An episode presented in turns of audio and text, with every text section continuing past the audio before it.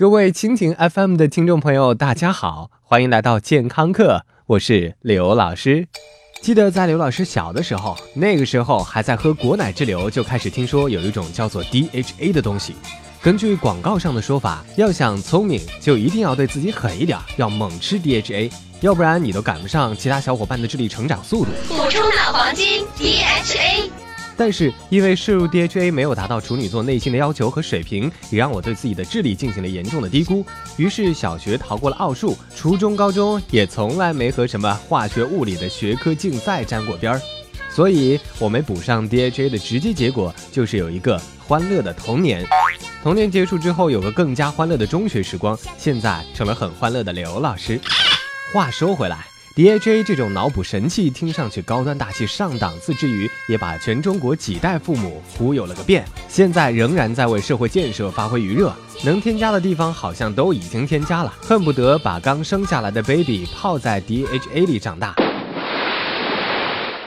而这究竟是什么东东呢？DHA 学名叫做二十二碳六烯酸，是一种对人体非常重要的多不饱和脂肪酸。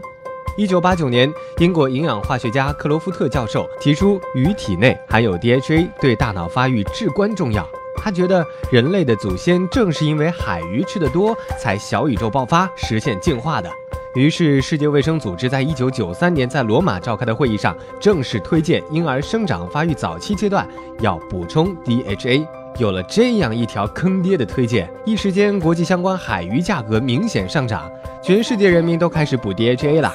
而这两年，国内配方奶粉只要一说富含大量 DHA，即可秒杀一堆嫌自己基因不好的年轻夫妇。而很多去海外旅游归来的亲友，都会带回来一大堆深海鱼油，企图给全家脑补。不知道这些心急的父母有没有留意到美国医学学会杂志刊登的研究结论呢？这项研究在2005年到2008年，针对澳大利亚的2399名孕妇展开实验，发现孕妇在怀孕期间服用 DHA 不能降低产后抑郁症状，也不会促进婴儿的神经发育，同时对老年认知障碍的症状也没有任何帮助。不过，这项研究仍然存在争议，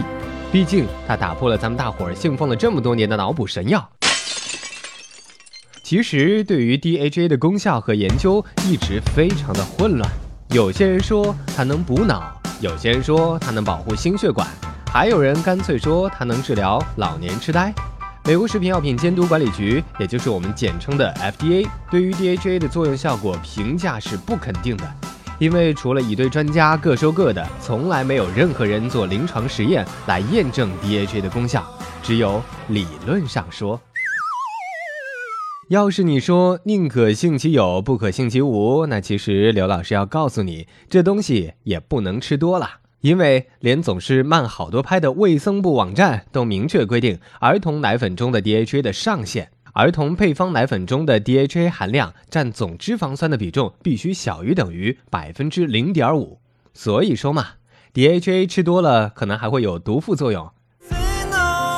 真专家说了。像 DHA 这种不饱和脂肪酸容易发生过氧化，鱼油吃太多没有节制就会产生副作用，比如说老年斑就是过氧化的一种表现。摄入过量的 DHA 还会产生免疫力低下等一系列副作用。另外，由于 DHA 有抑制血小板凝集和抗血栓形成的作用，所以如果患有出血性疾病、肝硬化、凝血功能障碍，就要控制摄入 DHA 啦。同时，摄入过多对婴儿有可能造成消化系统负担等问题。其实嘛，我们日常饮食当中就可以吃到足够的 DHA 了。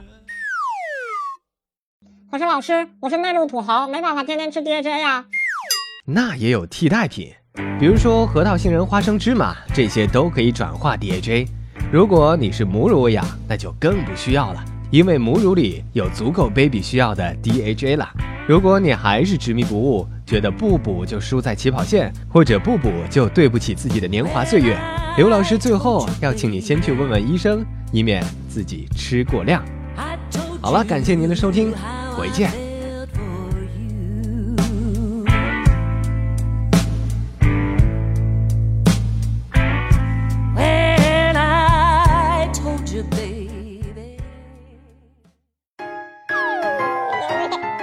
收听完健康课，您还可以在微信中搜索“健康课”的全拼，添加刘老师的健康课微信公众平台，获取最新节目更新以及最潮流、最无底线的健康知识。回见。